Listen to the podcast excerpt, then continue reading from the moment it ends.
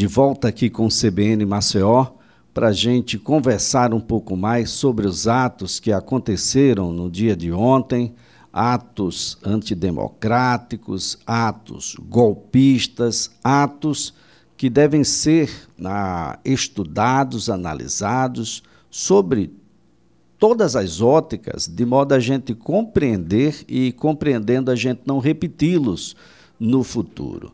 Atos que resultaram, por exemplo, com uma decisão, uma decisão do presidente Lula, a decisão de intervir no Distrito Federal. E o que é que a Constituição entende por isso? Quais são os reflexos dessa intervenção? Atinge apenas o Distrito Federal, por exemplo? Olha, esse é um assunto que a gente abre a partir de agora com o doutor Otoniel Pinheiro, é defensor público, constitucionalista, professor universitário. Doutor Otoniel, um bom dia e muito obrigado por nos atender. Bom dia, Elias. Bom dia aos queridos amigos ouvintes da CBN. Um prazer imenso aí, né? Estar tá comentando aqui com vocês a respeito desses atos tristes, eh, históricos, que ocorreram ontem em Brasília, né? E lamentáveis, é, no que diz respeito à nossa construção democrática, no que diz respeito ao respeito às instituições. Agora, doutor Otoniel, como reflexo imediato, dada a situação que era crítica, a, o, o, Distrito Federal, a, na condição de Estado, não respondia às ações que eram necessárias para mesmo tendo as informações, as informações que todos tínhamos, naturalmente, o Distrito Federal deveria ter, o governo do Distrito Federal deveria ter. E, mesmo tendo essas informações, permitiu que se instalasse o caos que se instalou. Dada essa letargia, dada essa leniência, poderíamos assim dizer, o presidente Lula decretou intervenção federal no Distrito Federal até o dia 31 de janeiro. O que é que a Constituição diz sobre isso? Quais são os elementos fundamentais que a gente deve depreender ah, dessa intervenção, doutor? Pois bem, Elias, olha, é, os nossos, nós vivemos em um Estado federal onde é, somos formados por estados federados, que são os estados da federação esses estados federados eles possuem autonomia, autonomia de ter um governador próprio, de ter um poder legislativo próprio e um poder judiciário próprio. Eles não possuem a soberania. A soberania que é característica da República Federativa do Brasil, a soberania é, é uma, uma característica que dá a independência para um Estado federal, né, no caso a República, dá essa independência. E os Estados-membros, eles, como fazem parte desse Estado federal como um todo, eles devem obediência à Constituição Federal, como essa obediência à Constituição Federal prescreve que os Estados da Federação devem obedecer os requisitos, garantir a ordem pública, garantir a paz social, garantir o respeito aos Estados democráticos, pode acontecer que o artigo 34 é, da Constituição Federal autoriza a intervenção do Estado Federal, no caso a República Federativa, em um dos Estados Federados, em algum dos Estados Federados, que não cumprirem com a garantia da lei e da ordem, que não cumprirem com a paz social, que forem omissos no que diz respeito ao combate à agressão às instituições, que foi isso que ocorreu ontem lá em Brasília. Houve o quê? Uma clara omissão das forças de segurança pública do Distrito Federal, a quem competia, é, no caso, dar a garantia né, do, do, do, da Praça dos Três Poderes, vocês viram aí né, as depredações, um enorme desrespeito jamais visto na história democrática de nosso país, depredaram é, é, o Supremo Tribunal Federal, o plenário, numa agressão ao Poder Judiciário, é, tomaram posse ali do, do, do original é, é, da cópia original da Constituição de 1988, destruíram quadros valiosos, depredaram o poder legislativo, depredaram o afeto do poder executivo, numa agressão a todo o povo brasileiro. repito, jamais visto. E no caso, se constatou a enorme omissão do governo do Distrito Federal em não conter essa tragédia anunciada em chegar tarde, razão pela qual, num primeiro momento, o presidente Lula ele decretou uma intervenção pontual na segurança pública. O governo federal ele não afastou o governador do estado, coisa que teria eh, que, que teria esses poderes, né? No caso, numa decretação de uma intervenção federal baseada no artigo 34 da Constituição Federal, e que mais tarde o próprio Alexandre de Moraes fez esse afastamento do governador do estado durante, se eu não me engano, aí 80 dias, e temos aí esse, esse saldo. É, noticia agora a, a, Folha de São Paulo e os grandes sites que foram presos, 1.200 pessoas foram presas. Está sendo noticiado agora, isso na Folha de, de São Paulo, quer dizer, eles vão responder, eu acho que muitos deles acham que vão sair da cadeia logo, eu acredito que não, porque a agressão ao Poder Judiciário foi muito grave. Eu acho que é, deve acontecer uma punição exemplar com a identificação de todos aqueles que ainda estão soltos, mas que participaram desse ato terrorista. A gente tem que dizer bem claro, é enquadrado sim como um ato terrorista. E no que diz respeito a uma punição exemplar, para que não ocorra jamais na nossa história esse atentado aos três poderes, essa agressão ao poder judiciário, ao poder legislativo e ao poder executivo, que diga-se, são instituições democráticas do povo brasileiro.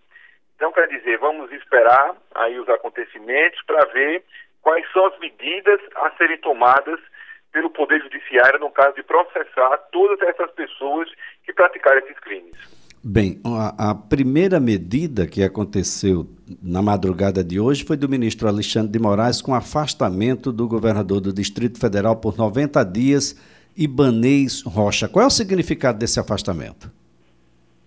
Veja, é um afastamento que se dá é, em algum processo judicial. Eu não, eu não tomei é, conhecimento qual foi esse tipo de processo judicial em que houve esse afastamento é permitido pela Constituição Federal essa questão do afastamento cautelar de autoridades públicas, caso é, a manutenção de determinadas autoridades elas dificultem a real apuração dos fatos, a real é, é, garantia é, é da ordem, da pacificação social.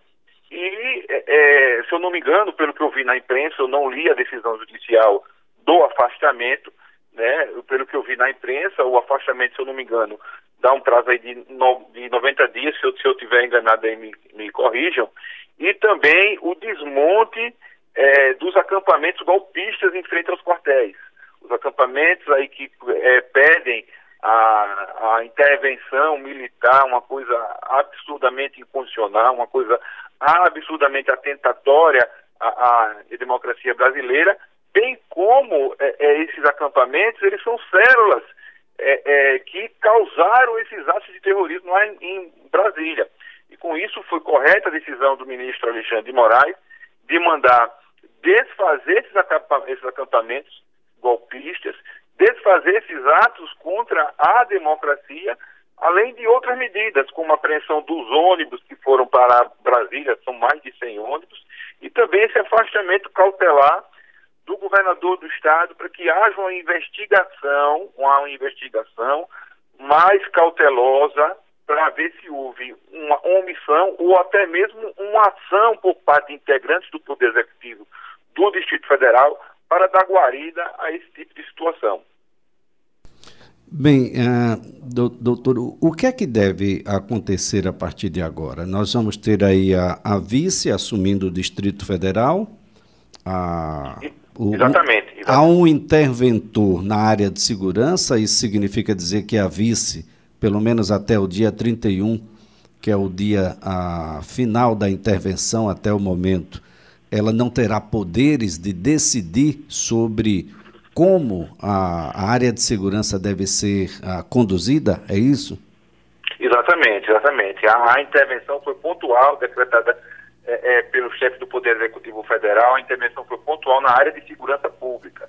E quando há o afastamento cautelar através de um procedimento judicial, quem assume é a vice-governadora do Estado, a quem cabe tocar a máquina pública, é, com exceção da segurança pública, quem foi é, pontualmente é, decretada essa intervenção para que o interventor conduza os rumos da segurança pública, a Polícia Civil, a Polícia Militar do Distrito Federal, inclusive diz respeito a identificar é, é, integrantes da segurança pública que não só patrocinaram ou até mesmo que foram omissos. Então, responsabilizar todos aqueles que foram os atores, sejam através de ações ou omissões, no que diz respeito a enquadrá-los na legislação e assim responde em respeito ao Estado Democrático de Direito. Agora, doutor Otoniel, a, as pessoas estão confundindo ah, os aspectos de liberdades constantes da nossa Carta Federal, da Constituição Federal de 1988, que permite, sim, que todos, absolutamente todos, possam se manifestar, possam criticar, possam ah, apresentar de forma pública o seu pensamento mas tem gente confundido, isso tem, assim como tudo na vida, limites, e a gente está confundindo isso tudo, doutor? É claro, a Constituição, em seu artigo 5 preceitua que é, é, livre a manifestação do pensamento, né? É claro, nós podemos pensar tudo, mas a manifestação do pensamento, ela é tutelada judicialmente, ela é constitucionalmente, melhor dizendo, ela é tutelada e nós temos limites em nossas liberdades de manifestação do pensamento, em, nossas liberdades, elas são limitadas, sim, limitada pela Constituição, limitada pela convivência pacífica social e desse modo, caso alguém, alguém ultrapasse esses limites da manifestação do pensamento, há sim elementos é, na legislação aptos a, a, a tutelarem a chancelarem esses excessos na liberdade de manifestação do pensamento, como, por exemplo, direito de resposta, como, por exemplo, é, é, é criminalização de calúnia, difamação, a apregoação de golpe de Estado, é, como, por exemplo, a responsabilização civil por danos morais, à imagem, entre outros aspectos. Enfim, é importante nós não confundimos a nossa liberdade de expressão com a nossa liberdade de fazer o que a gente quer, inclusive agredir as pessoas, inclusive agredir o Estado Democrático de Direito, inclusive agredir as instituições. É preciso que é, é, é, nós tenhamos essa consciência democrática que nossa liberdade de expressão ela deve ser exercida com responsabilidade acima de tudo. Razão pela qual nós temos a Constituição, nós temos o Poder Judiciário para, sim, tutelar esses excessos e enquadrar as pessoas a, a, na Constituição Federal. Bem, doutora Toniel, a gente quer aqui agradecer a sua participação, a colaboração. Vamos aguardar o que é que vem a, a seguir, de modo que as pessoas possam ter uma ideia muito clara sobre. Você pode se manifestar, mas você responde pela manifestação que faz, quando ela é excessiva. Muito obrigado, doutor. É claro, eu que agradeço, vamos aguardar os acontecimentos e torcer para que a, a, imagem, a imagem do Brasil não seja arranhada, né, a nível mundial. Nós estamos vendo aí a repercussão no mundo todo e nós vamos torcer aqui para que tudo isso seja contornado pelas autoridades, eh, os integrantes sejam devidamente punidos para que a imagem do Brasil não seja mais arranhada como no dia de ontem e no dia de hoje. Obrigado. Ah, obrigado, obrigado também. Doutor Otoniel Pinheiro é constitucionalista, professor universitário, defensor público da Defensoria Pública do Estado de Alagoas.